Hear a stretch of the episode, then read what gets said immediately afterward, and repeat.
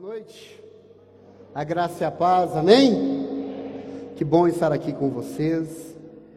Deus, Ele tem sido bom com a minha vida, permitido vir aqui mais uma vez. Eu vim aqui um dia trazer a pastora Gabi, mulher mais linda do planeta, aleluia. E hoje, ela, ela ia até vir, mas só que infelizmente, devido. Infelizmente, não é? Felizmente ela está fazendo um curso e hoje teve semana de prova praticamente. Ela não conseguiu estar aqui, mas mandou um abraço, viu? Para a pastora, para as outras irmãs aqui que a conhecem também.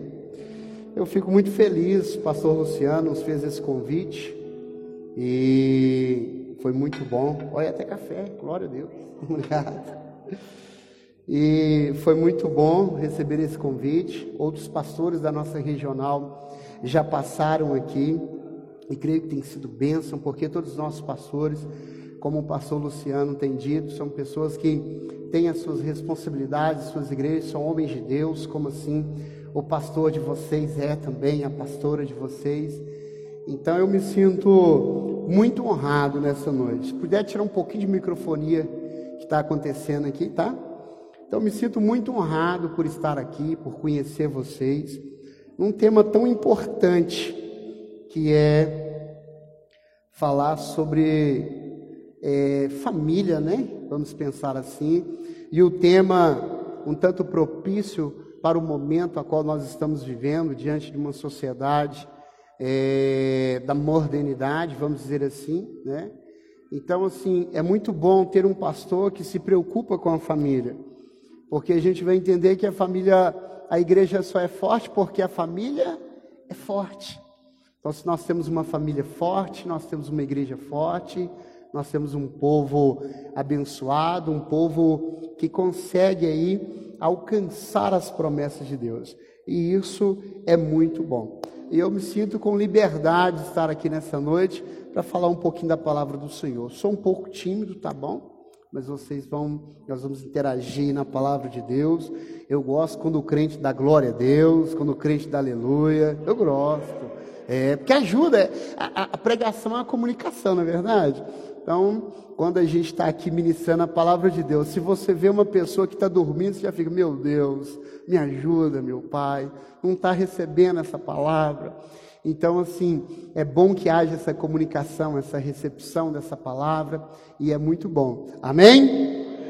Então, diga para o irmão que está do seu lado aí: eu e você somos um. Eu e você somos um em Cristo Jesus. É isso aí, é muito bom. É, nós temos um em Cristo Jesus, porque afinal de contas, nós somos uma família, verdade? Podemos dizer que somos a família Lagoinha? Sim mas antes de sermos uma família Glagoinha, nós somos também uma família dos céus. Uma família que tem um nome escrito no livro da vida, a qual todos nós vamos estar juntos, verdade? Louvando e bendizendo o nome do Senhor Jesus naquele grande dia. E é tão interessante porque falar a respeito de família, eu quero continuar com o mesmo tema aqui. Eu e a minha casa. Diga aí, eu e a minha casa. Eu e a minha casa Acredito que você não vai esquecer desse tema, até porque é o tema de vocês, e eu achei interessante continuar com esse tema. E eu quero que você, que pode abrir sua Bíblia aí no Salmo de número 127, por favor. É um salmo muito conhecido, mas eu quero comentar um pouquinho aqui, tá bom? Se você quiser apagar essa luz aqui de cima, por favor, só para me ver como vai ficar aqui, se vai dar um tirar um pouco do reflexo aqui. Ótimo. Tá bom para vocês? Amém? Salmo de número 127, o verso de número 1. Quem achou, diga amém. Quem não achou, diga célula. Célula, Luciano, já olha aí quem é e já abre uma célula lá. O salmo diz assim: ó, se o Senhor não edificar a casa, em vão trabalham os que edificam. Se o Senhor não guardar a cidade, em vão vigia a sentinela. Inútil vos será levantar de madrugada, repousar tarde, comer pão de dores, pois assim dá ele aos seus amados o sono. Eis que os filhos são herança do Senhor, e o fruto do ventre, o seu galardão. Como flecha na mão do valente, assim são os filhos da mocidade. Bem-aventurado o varão que enche a sua álgeva. Não serão confundidos quando falarem com seus inimigos à porta. Amém? Glória a Deus por isso. Queridos, todo mundo sabe que a vida em família é um desafio, não é verdade? Um desafio prazeroso. Por que prazeroso? Porque nós sabemos que a família ela é uma instituição criada por Deus. E por ser uma instituição criada por Deus, nós vamos entender que tudo aquilo que é criado por Deus passa por certas circunstâncias, adversidades, situações para tentar tirar o propósito específico de Deus. Que qual é? O propósito específico do Senhor para cada família é que todos nós viemos, venhamos a viver uma vida em abundância. E quando ele está falando dessa vida em abundância, ele não está falando da vida no céu. O céu já está tudo bem resolvido. Está tudo bem resolvido. Diz a Bíblia que todo aquele que confessar a Jesus Cristo como seu único Salvador já tem a, o seu direito garantido de entrada no céu. Então, com relação ao viver em abundância, ele está falando agora, nesse momento. E o propósito inicial de Deus é fazer com que cada família venha viver primeiramente esse propósito de viver em abundância. O inimigo ele tem medo, sabe de quê? De ver o Éden estabelecido dentro da sua casa. Como assim, pastor? O inimigo tem medo de ver aquele Adão e aquela Eva que foi criado lá no início, formado lá no início com autoridade sobre tudo aquilo que tinha sobre a terra. Eles tendo essa autoridade, eles, o inimigo tem medo que isso aconteça dentro da sua casa, porque sabe ele que quando isso acontecer, você vai ter autoridade para vencer todas as adversidades que ele colocar no seu caminho. Nós vamos entender que viver uma família é desafiador. O Luciano falou o que eu já sou até avô, né, Luciano? Ele já falou, está profetizando, eu recebo, aleluia, eu recebo, porque é, eu vou ser avô. O meu filho mais velho já está com 23 anos de idade, eu vou fazer 21 anos de casado. Eu acho que é esse mês ou mês que vem, eu não sei não. Geralmente é assim, né? No meio do casal, sempre tem um que guarda as datas, né? O outro vira e quase que não sabe. Aí vira e fala assim: Você sabe o que dia que é hoje? Faz até biquinho. Você sabe o dia que é hoje? Uai, hoje é segunda-feira. Não, não é segunda-feira, hoje nós estamos comemorando mais um ano de aniversário. Aí já você já viu, né? Quem é casado aí já sabe como é que fica, né? Mas a gente sabe que isso faz parte do relacionamento, não é verdade? A gente vai entender que isso é normal. É por isso que o outro que guarda está do seu lado, porque na realidade ele vai suprir aquilo que você não tem. Ele vai suprir aquilo que você não tem. Na eletricidade, nós temos o fio positivo e o negativo. Se for dois negativos, não dá eletricidade. E se for todos dois positivos, vai fechar curto-circuito. Então tem que ser um negativo e um positivo. Então, quando essa pessoa está do seu lado, você brigar com ele porque ele não lembrou, porque ela não lembrou, entenda uma coisa, está certinho, viu? Você está do lado dela ou você está do lado dele para poder lembrar mesmo. Ou é o dia do nosso aniversário. Então acho que eu vou fazer 21 anos de casado mesmo, acho que é isso mesmo. A minha filha está ali, de 16 anos. Eu tenho gêmeos de 18 anos e o mais velho faz agora 23. Então, assim, é bem desafiador, meu irmão. É bem desafiador. A família na igreja, ou seja, a família, ela é bem desafiadora, não é verdade? São tantas circunstâncias que acontecem que a gente olha e fala assim: meu Deus, da onde aconteceu isso? Da onde surgiu isso? Não é verdade? E a gente observa que, em meio a todas essas situações, Deus está trabalhando em mim, está trabalhando em você, está trabalhando na sua esposa, está trabalhando no seu marido. Tá? Entenda que, às vezes, eu costumo dizer isso lá na igreja, você fica bravo comigo. Mas eu vi lá na igreja e assim: Ei, esposa, sabe por causa de que, que esse esposo seu aí é do jeito que é? É Jesus trabalhando na sua vida. Ainda falo com a vozinha do pastor Márcio. Na sua vida é Jesus. Aí você vai falar assim, mas poxa vida, ele é todo atrapalhado. é Jesus chegando você no eixo. Ah, mas é minha esposa.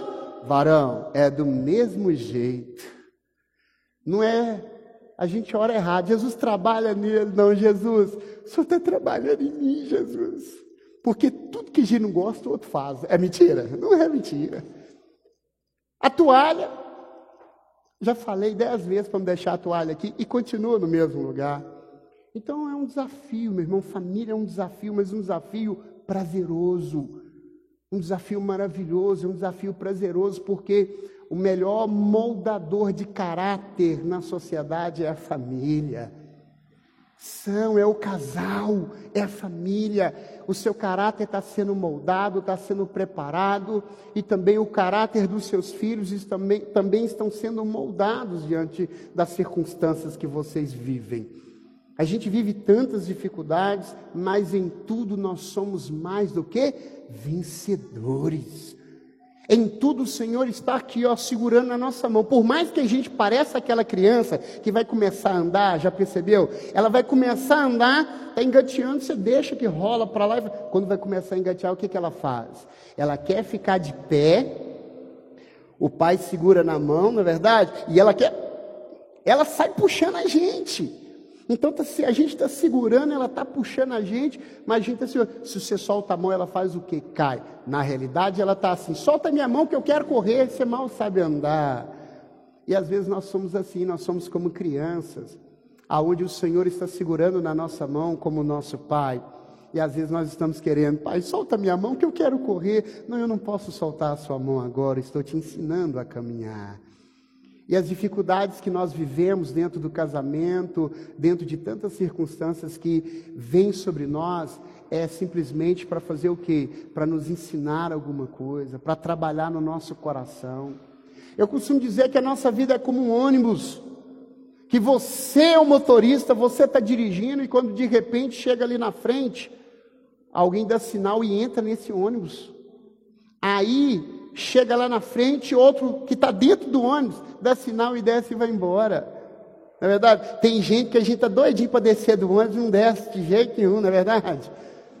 Desce do ônibus e vai e fala assim, não vou não. E você acredita que esse povo é o povo que Deus mais usa para trabalhar na vida da gente? É o povo que Deus mais usa, é ferramenta de Deus. Pastor, o que você está falando heresia? Eu? Olha dentro da Bíblia, o povo de Jerusalém, Jeremias capítulo 1, vai dizer que assim: olha para a banda do norte, olha o que, que você está vendo? Eu estou vendo uma panela que está fervendo. Então é lá do norte que eu vou levantar. Um homem que vai vir com vara, ó, e vai açoitar vocês, porque vocês não estão fazendo o que é certo. Eu vou trazer tudo para o lugar. Ei, Deus permite esses negócios acontecer para trazer gente para o lugar. O que, é que você prefere? Você prefere tristeza ou alegria? Levanta a mão quem prefere tristeza. Quem prefere alegria? Todo mundo, né? Qual parâmetro que você tem de alegria? Qual? Não tem. Nós só temos algum parâmetro acerca de alegria após o quê? A tristeza. Porque ninguém é feliz o tempo todo. Então significa que eu preciso do quê? Da tristeza para que eu entenda que amanhã eu estou alegre. Faz parte das nossas emoções, são as nossas emoções reagindo àquilo que está do lado de fora, o nosso exterior. A gente recebe essa palavra, a gente fica triste, mas daqui a pouco a gente está alegre. Por quê? Porque a alegria passou. A Bíblia vai dizer assim: olha, ei, alegria dura uma noite. É isso bem que fala? Não. O choro dura uma noite, mas a alegria vem pela manhã.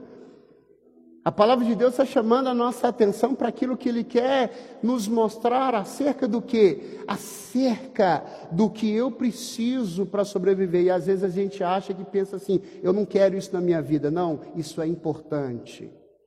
É importante isso ter. Já viu que a pessoa que fala assim, ah, eu tenho nojo. Nojo por quê? Nojo é simplesmente o que? Uma emoção que nós também temos acerca de alguma coisa. É prevenção, porque quando eu tenho nojo de alguma coisa, por exemplo, eu vejo uma comida que está azeda, que nojo. O meu organismo está mostrando para mim que está estragado e se eu comer eu vou ficar o quê? Doente. Então eu preciso de ter essa emoção de nojo. Quando uma pessoa diz assim, eu tenho nojo dessa pessoa. Tem nojo da pessoa? Não, tem nojo do que essa pessoa pratica. Nós precisamos dessas emoções. Ah, pastor, e o medo? O medo também faz parte.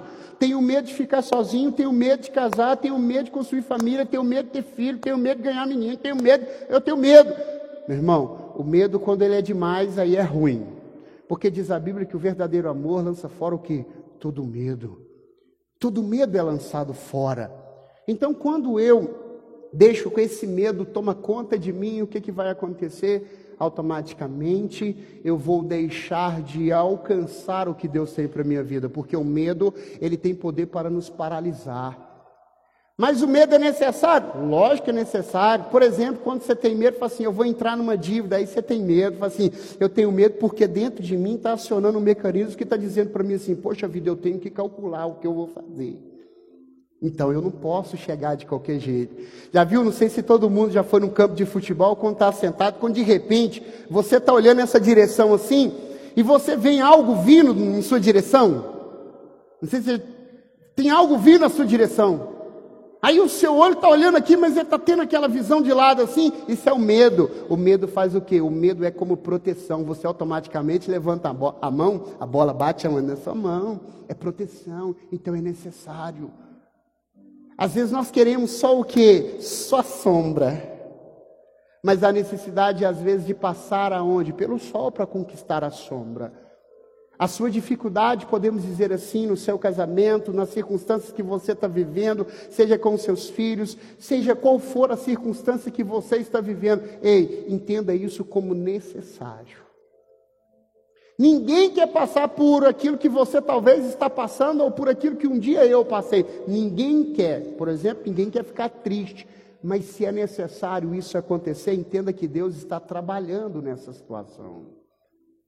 Deus está mudando a circunstância, Deus está mudando tudo que está acontecendo à sua volta. E o, a peça principal, o que Ele mais quer trabalhar, o que Ele mais quer transformar, ei, é a sua vida. Ele está te lapidando, é como uma pedra bruta que Deus está lapidando, transformando para quê? Para que você entenda o princípio, o propósito de Deus estabelecido para a sua casa, para a sua família. Você não está aqui simplesmente porque veio. Ou você não está aqui, ou você faz parte dessa família. Alguém já falou assim: para que, que eu fui nascer nessa família? Ninguém falou isso, ninguém fala isso aqui, não. Vai para isso é para lá, que ninguém fala. Para que, que eu fui nascer nessa família? Lá em Atos capítulo 17 vai dizer assim: Eu estabeleci a sua morada. Eu te coloquei aí. É, era para você nascer aí onde você nasceu. E não vem com essa conversa de que foi acidente, que não foi, não. Porque Deus está no controle de tudo. Tudo está nas mãos do Senhor. Tudo, tudo, tudo. Ei, Deus te deu um, um sonho, te mostrou um sonho e falou que vai dar tudo certo. Só que você está passando pelo processo. Aí você, Senhor, cadê aquele sonho? Cadê aquilo tudo que ia acontecer? Vai chegar, meu filho. Deus só mostrou o sonho, não é verdade? Se ele mostra o processo, hum, você vai ser, oh Deus, não, não, não. Vamos trocar.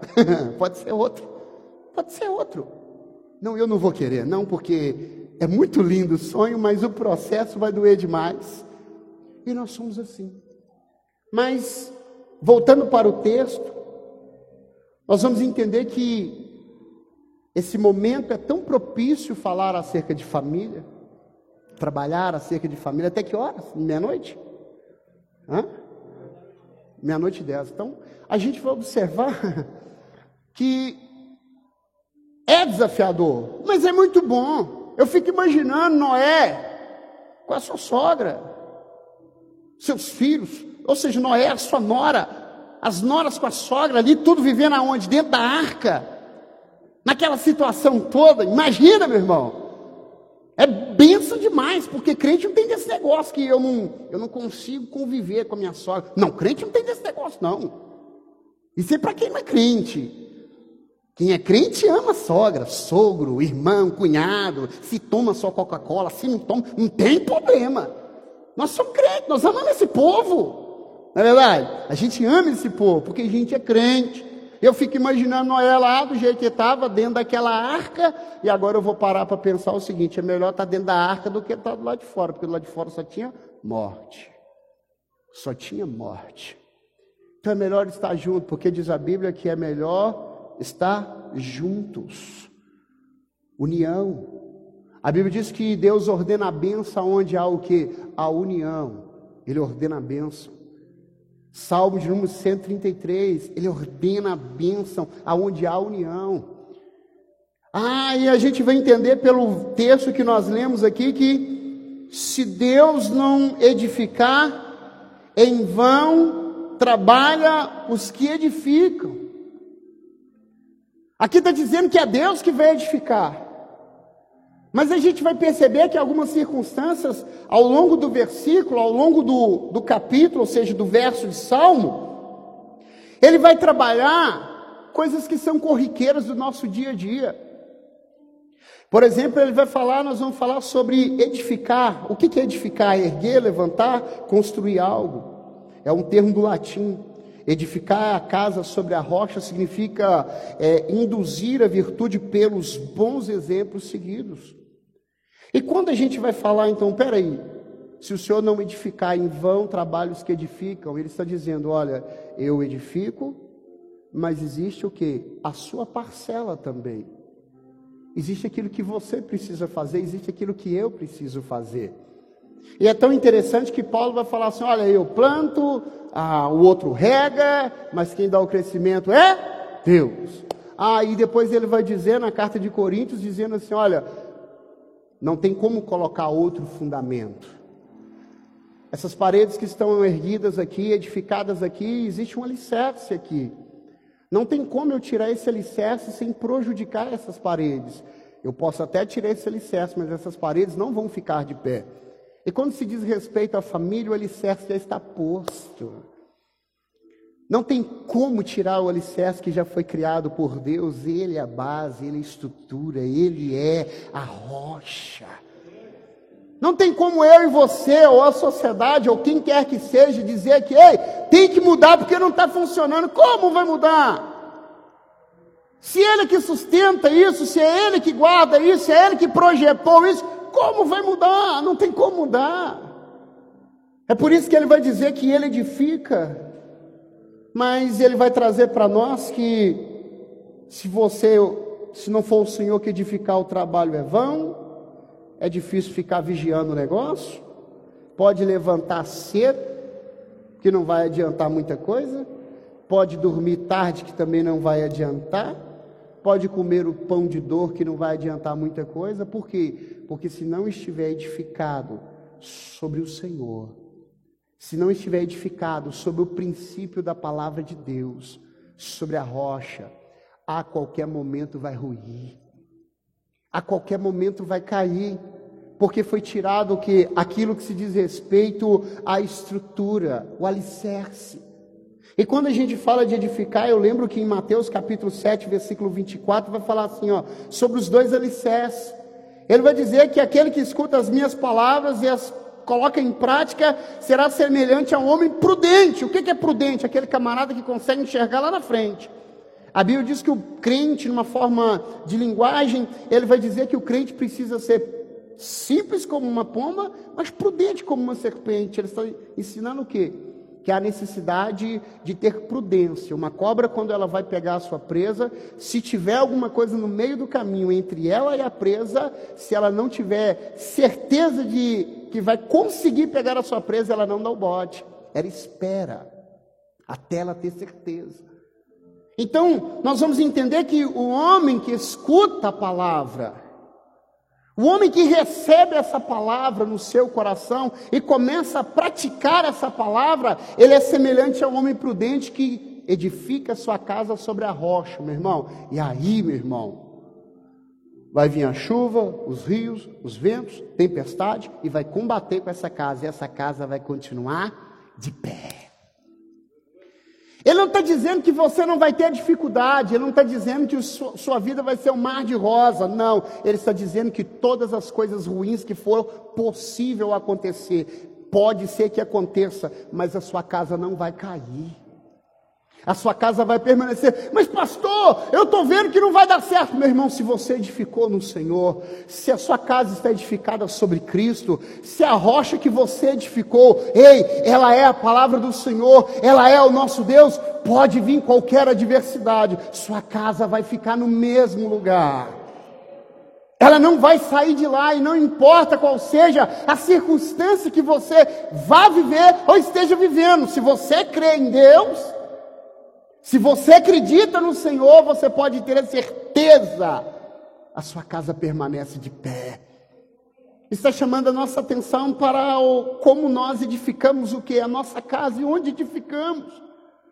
Porque também nesse mesmo capítulo vai dizer daquele homem que escuta a palavra, a mesma palavra que você está escutando. Ele recebe essa palavra, mas ele não coloca em prática, e por não colocar em prática essa palavra, vai vir o rio, vai vir o vento, vai vir a tempestade e vai combater contra aquela casa e aquela casa vai cair. Porque ela foi firmada na areia. Ela foi construída na areia, não tem base sólida para sustento daquela casa. Aquela casa não vai permanecer de pé. Porque simplesmente escuta e não coloca em prática. Ei, Deus está chamando a nossa atenção nessa noite para aquilo que nós estamos escutando com relação à Sua palavra.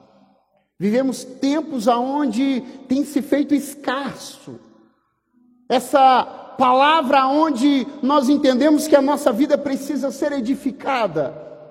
Esse Deus que nós vamos entender que, ei, Ele não prometeu você, que falou para você que você não vai passar pelo fogo, não! Ele não disse para você, você nunca vai passar pelas águas, não falou isso. Mas Ele deu para você a certeza que se você estiver no fogo, Ele está contigo. Se você estiver nas águas, ei, elas não vão te submergir. Elas não vão te afogar, porque o Senhor está contigo. E o melhor milagre, sabe qual é? Não é fora do fogo, é dentro do fogo, porque aí se concretiza que o nosso Deus, Ele é o único Senhor verdadeiro sobre todas as coisas. Ele é Deus. É maravilhoso porque Circunstâncias vêm. Não pense você que não vai vir, vem. Tem coisa que vem de longe. É liga para a gente. É, meu Deus! Mas veio notícias, pesadelos, circunstâncias que você descobre. Ei, mas se você colocou a sua casa sobre a rocha, ela vai permanecer de pé ela vai permanecer de pé. Ela não vai cair, ela não vai ruir e você não vai deixar de receber, de cumprir, de ver cumprir na sua vida essas promessas. Pelo contrário, você vai ver que todas essas promessas vão acontecer. Ninguém está livre das adversidades. O que define você não é o seu fracasso, mas sim como se comportar diante das dificuldades. Nós vamos sofrer fracassos nas nossas vidas, meus irmãos. Nós vamos sofrer circunstâncias que nós não queremos sofrer, mas isso não significa que acabou para você, isso não significa que deixou de existir aquela promessa que Deus um dia fez para você e para sua casa. Pelo contrário, Ele está simplesmente forjando o seu caráter, Ele está simplesmente fortalecendo você. Ele está simplesmente chamando a sua atenção. Ei, desperta para aquilo que eu te chamei, ei, desperta para aquilo a qual eu tenho com a tua vida. Nós vamos ver que os filhos, no texto que nós lemos, ele vai entender que os filhos são como herança do Senhor. Filho é bom demais. Tem gente que fala assim: vou casar e às vezes não quer ter filho. Por quê, irmão? A Bíblia fala crescer e multiplicar. Eu já cumpri o meu papel. Já, ué, agora é contigo. Quase que eu encho minha mão, só faltou um dedo. Mas a gente vai entender que os filhos são herança do Senhor. Herança é receber bem de alguém, ou seja, opa, então significa que o filho não é teu. O filho é de Deus, que Deus colocou na tua e na minha mão. Porque é bens, é uma herança que nós recebemos de alguém. Ei, o filho não é teu, eu sou filho e tenho filhos. Então significa que o filho, ele é do Senhor. E ele vai dizer assim, ó, que os filhos são como fruto do ventre um galardão. Galardão quer dizer o quê? Presente. Olha, Deus te deu um presente. Quando você vê esse menino correndo dentro de casa, quebra um trem dali, quebra outro daqui, pá, pá, e você olha para ele assim, eu te abençoo. É. Porque na hora da ira, só Deus. Olha para ele, te abençoo. Às vezes tem gente que fala assim, isso acontece não. Às vezes tem gente que fala assim, eu estou me sentindo um escravo. Eu estou me sentindo uma escrava. Talvez Deus está te dando a oportunidade de alimentar um pastor, um levita. Você não sabe o teu filho. Você não sabe como Deus vai usar o teu filho. E às vezes nós falamos alguma coisa assim, oh, passa.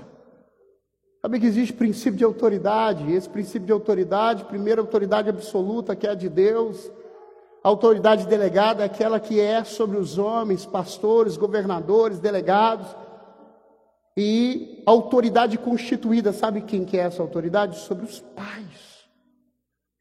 Você tem autoridade sobre o teu filho. Ou você que talvez não é pai, mas adotou ou cuida de alguém, ei, essa autoridade está sobre você. Então, quando você libera palavras sobre a vida dele, se abre o mundo espiritual e aí você vai pensar no que você falou contra o teu filho. Que a gente pode dizer, Senhor, esse menino é um abençoado, Jesus. Esse menino é atentado, atentado é o que? Condenado ao inferno. Olha só para você ver, depois não sabe porque que o menino é do jeito que é. Ei, esse menino é abençoado, esse menino é um servo de Deus.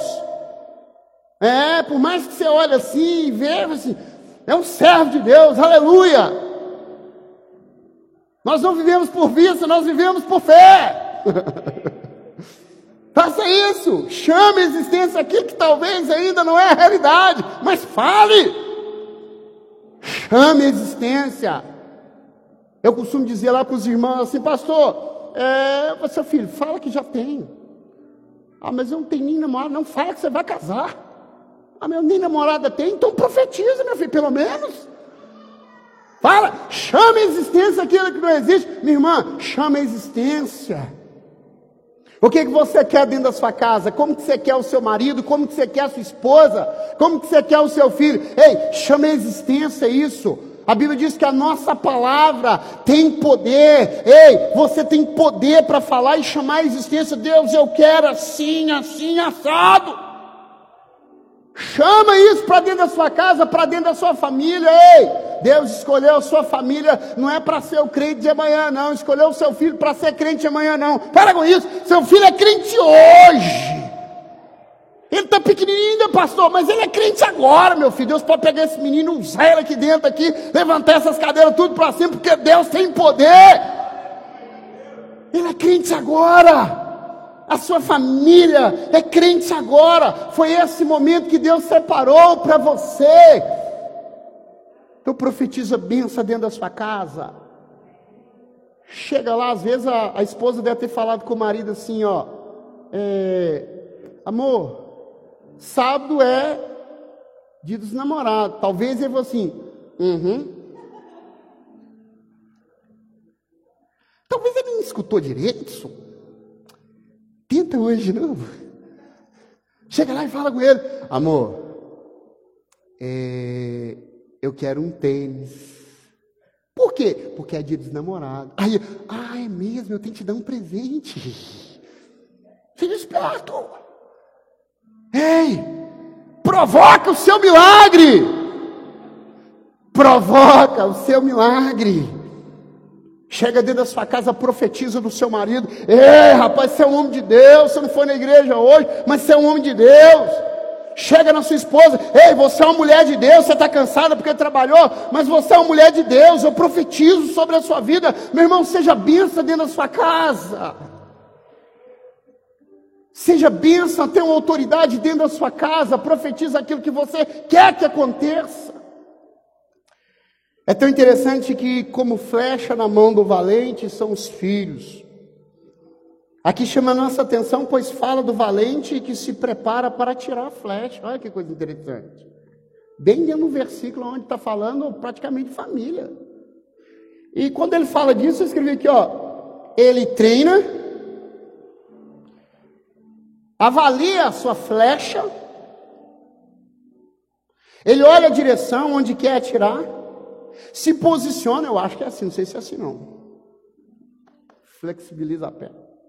Eu não sei se é assim não. Assim deve ser, senão dá problema na coluna. Não, então tem que ser de ladinho. Ele se coloca numa posição para quê? Para atirar, pega o arco, puxa bem, dá uma olhadinha de novo no alvo e manda o negócio. Acabou. Você acha que ele está preocupado? Na hora que a flecha saiu da mão, você acha que ele está preocupado? Se vai acertar o alvo. Ah, meu filho, já fez tudo, ele puxou, ele já se preparou, ele olhou, a flecha não está empenada, essa que me move, ele, ele já olhou, já fez tudo. E agora? Solta o negócio, só escuta os aplausos. Acertou o alvo. É verdade? Meu irmão, da mesma forma é nós, com o menino. Da mesma forma é nós com o filho. Olha a direção, qual que é a direção? Olha para a direção aí. Qual é a direção que você quer mandar seu filho? Olha aí. Acho que não vê nós olhar assim, olhar assim, né?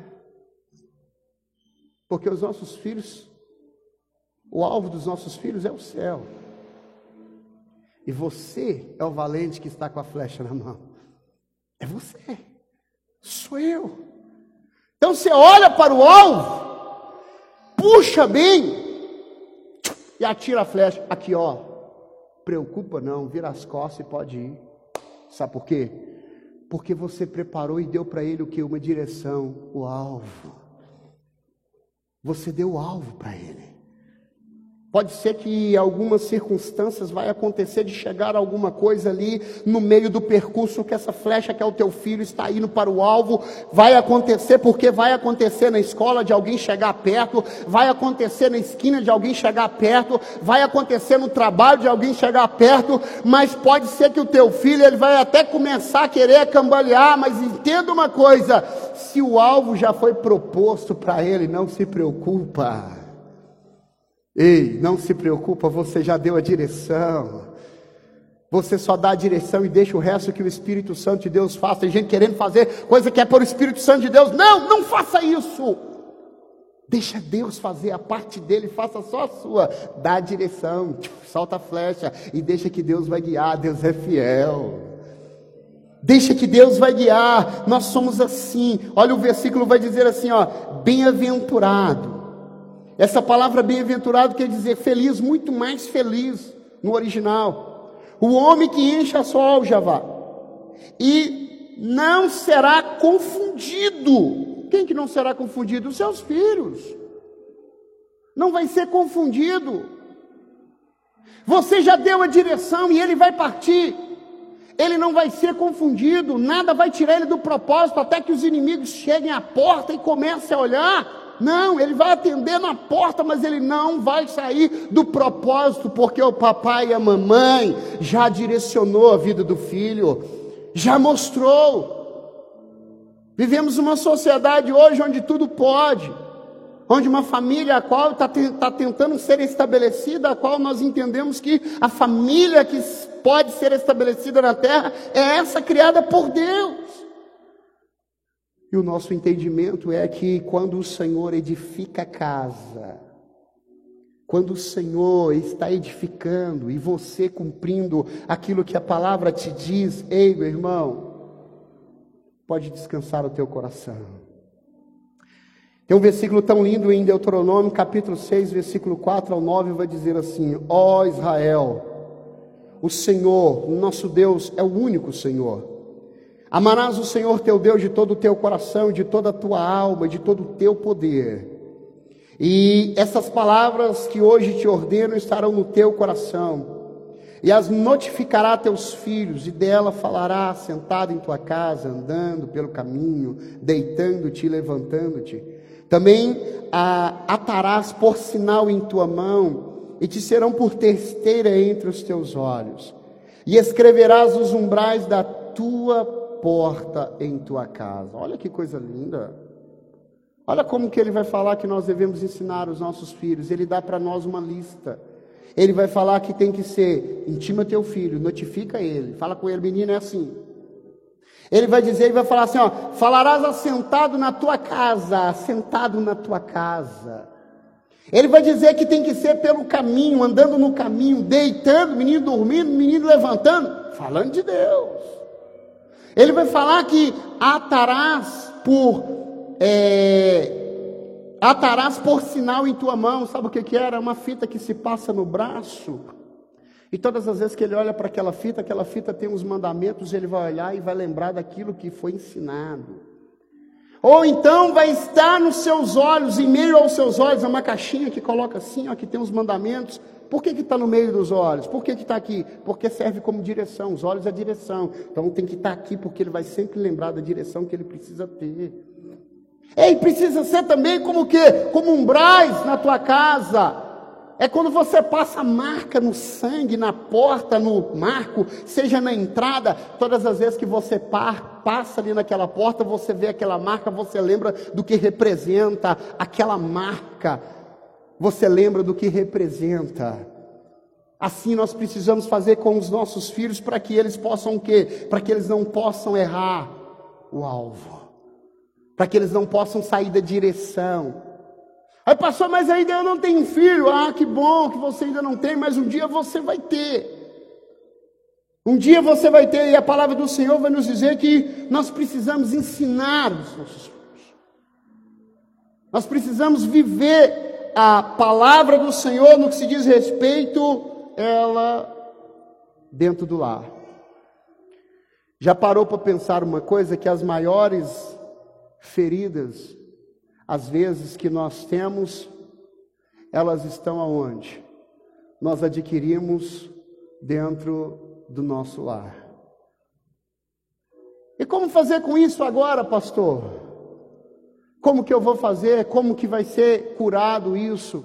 Ah, meu irmão, aí eu posso dizer uma coisa: que aonde Jesus Cristo está, a casa que Jesus está, aleluia, tem cura.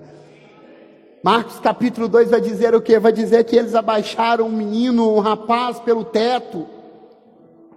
A primeira palavra que saiu da boca de Jesus dentro daquela casa foi: Ei, os teus pecados estão perdoados. É uma casa onde Jesus se encontra, existe o que? O perdão. É lá que nós podemos errar. É, é.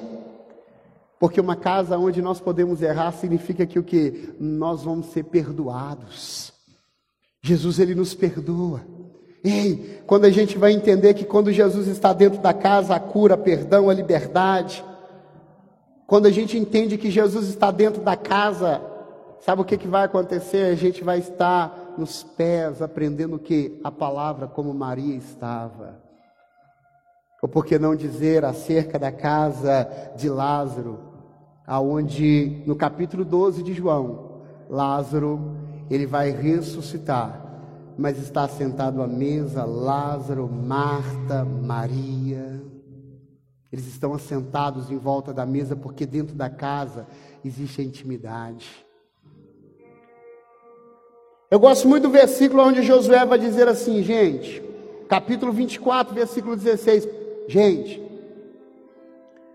se vocês quiserem servir a outros deuses, fiquem à vontade mas eu e a minha casa, eu e os meus filhos, eu e a minha descendência serviremos ao Senhor. Fique de pé no seu lugar nessa noite, aleluia. Quero que você feche os seus olhos e que você possa entender que Deus, aleluia, Ele está nesse lugar falando ao teu coração. Feche os seus olhos. E você que pode, adore o Senhor Jesus essa noite.